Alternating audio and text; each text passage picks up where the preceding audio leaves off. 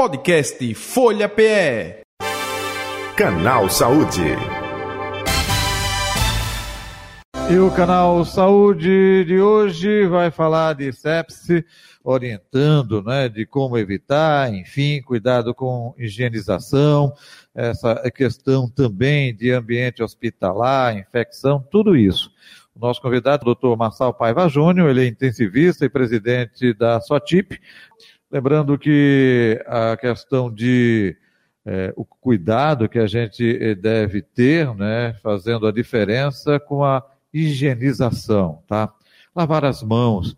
É, no começo do programa, né, aqui do nosso Conexão Notícias, foi falado a questão da Covid, que está retornando aqui a Pernambuco, e em alguns casos que as pessoas perderam o hábito de lavar as mãos, higienização, tudo aquilo que a gente vivenciou no período pandêmico parece que foi colocado de lado, né?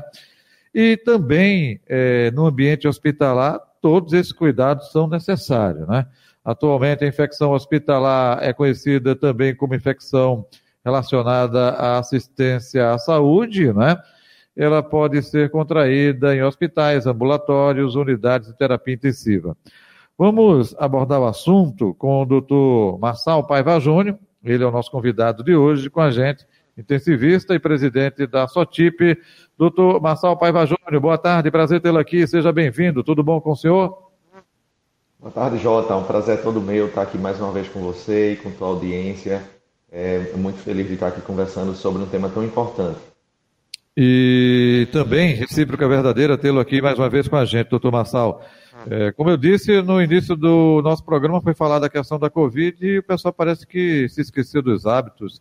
Isso acontece com dengue, isso acontece com cólera. É, parece que quando passa um certo tempo, aí volta tudo a ser feito como não deveria ser feito. É, doutor Massal Júnior?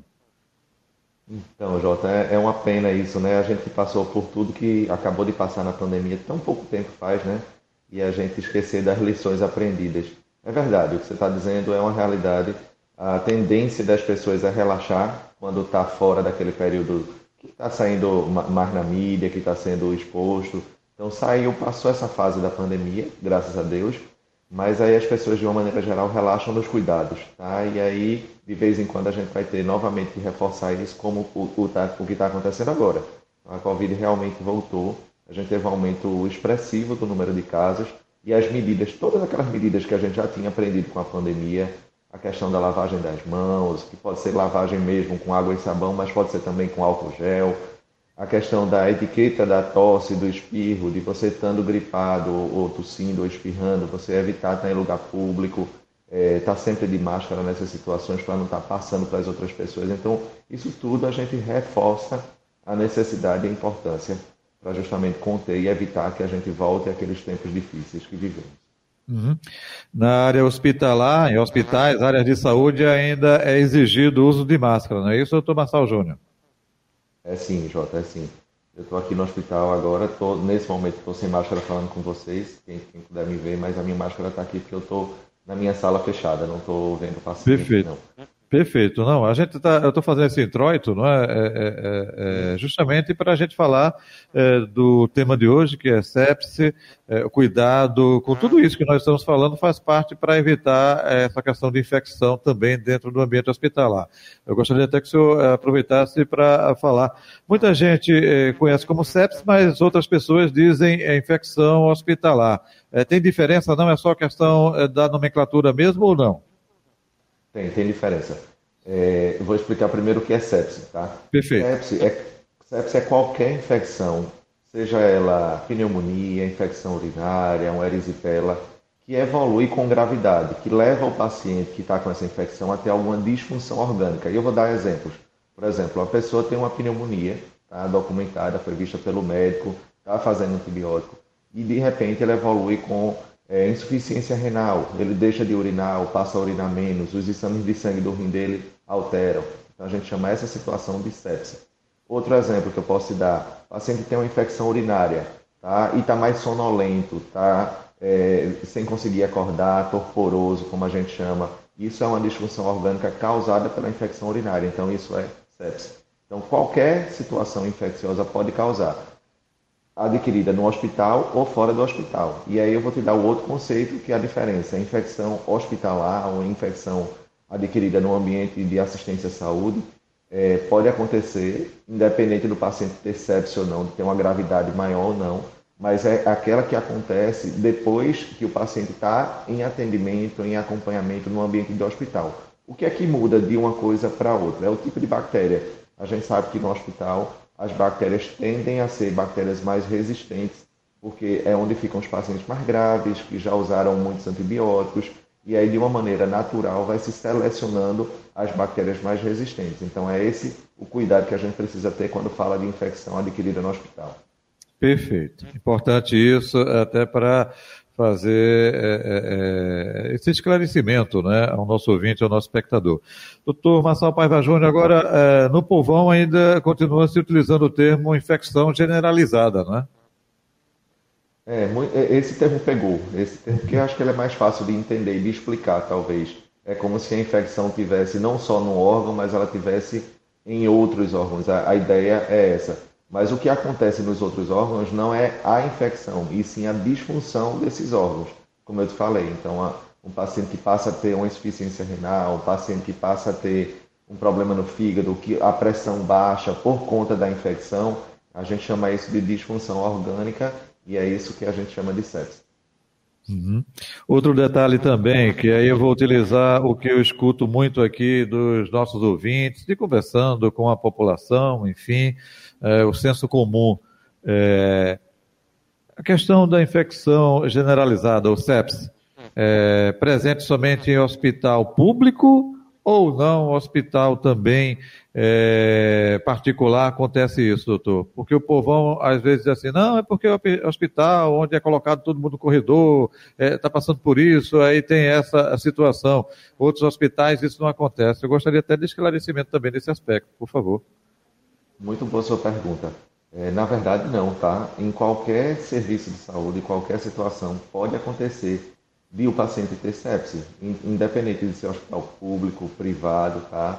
E isso é fato. O que a gente precisa ter em mente, e aí passando para os teus telespectadores, é a identificação desse quadro. Então, um paciente que está com febre, que está com um quadro de tosse, por exemplo, é, tosse com secreção, e isso configura uma infecção, esse paciente precisa ser muito vigiado de perto para que ele não evolua, que essa infecção, que no princípio é localizada no pulmão, mas que ela não evolua causando disfunção orgânica, causando sepsis. E isso pode acontecer, repito, em situações de hospital privado, hospital público, independente de onde o paciente está. O diagnóstico precoce para perceber que algo está saindo diferente, que não é apenas uma simples infecção, mas que está evoluindo mal, isso aí é o que vai fazer a diferença. Porque quanto mais cedo a gente diagnostica, a gente percebe que está acontecendo algo errado, a gente vai poder agir, vai poder atuar e evitar que isso piore.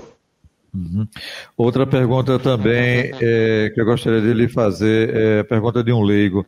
É, quando é, uma pessoa está é, com pneumonia, opa, está numa enfermaria ou numa ala onde tem outras pessoas com pneumonia. Então, é, pela lógica, bactérias iguais por ali. Quando a pessoa com pneumonia está numa é, ala onde tem outras doenças, né? É, é, pode acontecer isso? Seria o ideal que tivesse cada um é, é, correlacionado com essa infecção ou com a doença envolvida, ou não necessariamente? Porque as pessoas, o senso comum, pensa o seguinte: ah, é, colocaram pacientes que têm outras doenças mais complicadas e ele pegou com essa pessoa. Eu estou falando popularmente, viu, doutor? Aí a Sim. parte técnica é com o senhor. Sim, também muito boa a sua dúvida, a sua pergunta. Não, na verdade, algumas doenças precisam de isolamento. Tá? Quando a gente fala isolamento, a gente está dizendo que aquele paciente precisa ficar separado dos outros pacientes. Tá? Isso acontece, o exemplo mais fácil para todo mundo entender é justamente a Covid. O que é que a gente via na Covid? Quando o paciente, que é uma doença extremamente transmissível e transmite pela, do ponto de vista respiratório, por, por secreção, gotícula, espirro, tosse e até mesmo pelas mãos, então, esse tipo de doença precisa que o paciente, para que ele não dissemine para os outros, ele fique num lugar separado. Ou a gente tenta deixar ele num quarto único, se for possível, se a estrutura do hospital ou do serviço permitir, ou então deixa ele junto de outros pacientes que já têm aquele quadro, já têm aquela infecção. Então, assim, ele não vai transmitir para ninguém porque os outros que estão perto dele já têm aquele tipo de doença. Isso é um tipo de isolamento, é uma situação, mas nem todas as infecções são transmitidas dessa forma.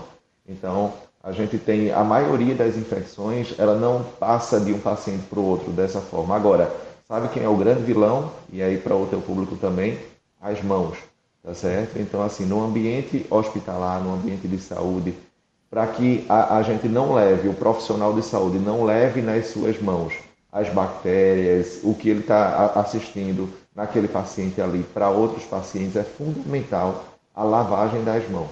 Então, esse é um ponto que a gente bate muito no ambiente hospitalar, a lavagem de toda a equipe multiprofissional. Várias vezes, antes de entrar em contato com o paciente, depois que entrar em contato com o paciente, ou ele passa álcool gel, que é uma coisa que a pandemia também trouxe mais forte para todo mundo, Perfeito. ou se ele puder lavar com água e sabão também é recomendado demais. Que é isso que vai fazer com que essa infecção não se dissemine para os outros. Uhum. O doutor uh, Marcelo Paiva Júnior, o senhor falou durante a entrevista que é, bactérias ou, enfim, essa inflamação é, mais resistente no ambiente hospitalar. É, isso é devido ao que? Ao uso indiscriminado eh, da pessoa tomar medicamentos, medicamentos, medicamentos, e determinado momento esse medicamento não reagir mais, é, é por conta do próprio organismo estar acostumado, e aí fica mais fácil para essa bactéria, para essa inflamação progredir, é isso ou não? Tem duas explicações para isso, Jota. A primeira delas é a condição própria do paciente. Então, no ambiente hospitalar, o paciente, ele, pelo fato de estar internado, a gente já sabe que é um paciente mais debilitado. Então, a imunidade dele está mais baixa. As doenças de base que ele tem, às vezes é diabético, tem insuficiência cardíaca, insuficiência renal. Então, esse conjunto de doenças e de comorbidades, como a gente chama, eles vão é, diminuir, baixar a imunidade do paciente e favorece com que as bactérias que venham por acaso acometê-lo sejam bactérias mais fortes, mais resistentes, já que o sistema de defesa dele não está tão reativo assim, pelas doenças de base. E o outro motivo, você já citou, é o uso de antibiótico. Eu não diria uso indiscriminado, porque geralmente quando a gente usa antibiótico no, no hospital é porque o paciente precisa, tá? Mas naturalmente o paciente usando antibiótico, ele vai exterminar, ele vai matar a maioria daquelas bactérias, é para isso que o antibiótico existe e isso é o bom, é o efeito positivo dele. Mas as bactérias, por sua vez, elas são sabidas, Jota, são super espertas. Elas estão no mundo muito antes da gente. Lá, antes, antes de tudo acontecer, os primeiros é, é micro-organismos que surgiram foram as bactérias. E elas vão, elas têm uma capacidade incrível de se adaptar e de sofrer mutação. Então, aquela bactéria que por acaso não foi é, morta pelo antibiótico que está sendo usado, ela desenvolve um mecanismo genético, os genezinhos dela de resistência, a, a, a, que os próximos antibióticos ela consiga superar. E aí você uhum. entra numa, numa cascata. Ela fica resistente ao antibiótico, aí a gente coloca outro mais potente, e aí ele mata esse mais potente, a maioria das bactérias, mas sobra uma ou outra, e aí essa que sobrou, ela fica resistente a ele, aí a gente passa para outro, e existe essa, essa tendência a cada vez mais as bactérias se tornarem resistentes e a gente tem menos drogas surgindo. A gente tem poucas, poucos antibióticos novos que conseguem vencer todas essas bactérias nas suas resistências. Perfeito. É, doutor Marcelo Júnior, quando eu disse uso indiscriminado, é porque às vezes a gente sabe que no Brasil muita gente toma é, medicação por conta própria, né? Às vezes o uso é nem dentro do hospital. Eita, tá com o corpo assim, de... toma esse antibiótico, que fulano se deu bem, aí vai, quando chega numa situação mais complicada, foi nesse aspecto que eu quis, quis dizer, viu? É... E muito bom, muito bom pegando esse seu gancho aí, porque assim, no Brasil a gente tenha, é, é, isso é fato, o uso indiscriminado fora do ambiente hospitalar, mas isso diminuiu bastante quando se passou a exigir receita para comprar antibiótico. Isso. Então, hoje em dia, você não consegue comprar numa farmácia qualquer antibiótico sem uma receita médica. E aí você espera que com isso as pessoas vão no médico, façam um diagnóstico e aí, se tiver indicação, o médico vai lá e prescreve.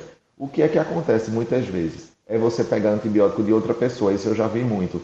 Então, tipo assim, ah, meu pai, minha irmã, alguém usou antibiótico, sobrou esses aqui. E aí, como você diz, a pessoa está com a dor na garganta, está com a febre, não vai procurar atendimento médico e aí se automedica tomando antibiótico que sobrou de outra pessoa. Isso é péssimo, isso é horrível, porque vai, você não vai fazer o tratamento adequado, vai ficar incompleto e mais ainda vai selecionar que na hora que você precisar realmente usar um antibiótico, as bactérias já, opa, esse antibiótico aí eu já conheço, eu já, ele já usou e eu soube vencer esse antibiótico através de tal mecanismo de resistência. E aí é isso que faz com que as bactérias fiquem cada vez mais resistentes. As bactérias é, dizem assim, ah, isso aí é fraquinho para mim, né? Né?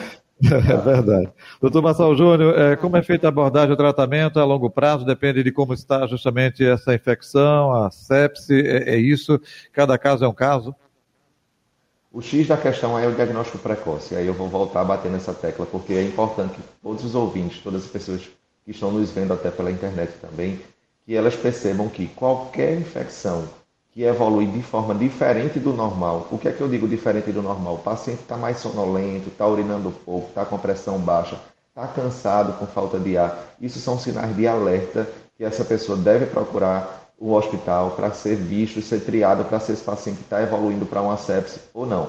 Uma vez que a gente dá o diagnóstico da sepse precocemente, o tratamento imediato é antibiótico. Tá? Então a gente só trata a bactéria, só trata a infecção com antibiótico e a gente fazendo isso precocemente para a sepse, a gente preconiza que esse antibiótico, ou pelo menos as primeiras doses, sejam feitas de forma venosa no ambiente hospitalar, ou seja, não vai ser só comprimido, a gente vai precisar de fazer no ambiente hospitalar, fazer soro, fazer hidratação, corrigir algum eletrólito, alguma disfunção orgânica que já esteja acontecendo, para que essa situação não evolua com gravidade e o paciente venha a falecer. A gente, infelizmente, a principal, uma das principais causas de admissão dos pacientes na UTI, e é importante dizer que a UTI é o melhor lugar para isso, para tratar esse perfil de paciente, porque lá é tudo muito ágil. Lá a gente tem o exame na hora, a gente tem a monitorização em tempo real, a gente tem uma equipe multidisciplinar de enfermagem, fisioterapeuta, médico, nutricionista, todo mundo cuidando daquele paciente de uma forma muito intensiva, por isso é uma unidade de terapia intensiva, para que a gente consiga reverter rapidamente esse quadro. Então, ir para a UTI, nesse sentido, é um, um, faz parte do tratamento. E na UTI a gente tem como dar todo o suporte para que o paciente saia mais rápido dessa situação. Perfeito. Doutor Massal, Paiva Júnior, estamos chegando ao final do nosso canal Saúde. O senhor quer acrescentar algo que não abordou? E aproveitando, onde encontrá-lo nas redes sociais ou telefone de contato? Fique à vontade também. Obrigado. Então, a mensagem principal que eu queria deixar era: sepse é uma situação grave, é uma situação que pode levar o paciente a complicar e, inclusive, a via óbito, a morrer. Então, a gente precisa estar atento para os sinais de alarme. Quando a gente diagnostica precoce, quando o paciente está tendo o atendimento adequado na UTI, essa situação, a imensa maioria das vezes, ela se reverte, a gente tem a chance de reverter e do paciente sair bem. E aí que vocês fiquem atentos todos às situações de gravidade quando os pacientes, parentes, amigos de vocês tiverem algum quadro de infecção. Muita atenção, muito cuidado com os idosos. Os idosos são a população que tem mais risco pela própria idade, pelas doenças que ele tem, e a gente precisa ficar mais em alerta ainda para que eles não evoluam dessa forma grave, tragam logo ele para o hospital, resolvam logo a vida dele antes que fique mais grave. Em relação às redes sociais, vocês podem me encontrar na Sotip, S-O-T-I-P-E, no Instagram, e aí é onde a gente tem a Sociedade de Terapia Intensiva, lá a gente está sempre postando dicas, situações de saúde, orientações para o público em geral. Perfeito. Aproveitando, viu, doutor Marcelo Paiva Júnior, Feliz Natal para o senhor, para seus familiares, colaboradores, enfim, e um feliz 2024 com muita saúde. Até o próximo encontro. Para todos nós, Jota. Muito obrigado. Feliz Natal e boas festas para você, para seu público. Tudo de bom. Igualmente. Está aí o doutor Marçal Paiva Júnior, intensivista e presidente da SOTIP, nosso convidado de hoje do Canal Saúde, Canal Saúde que vai ficando por aqui. Podcast Folha PE. Canal Saúde.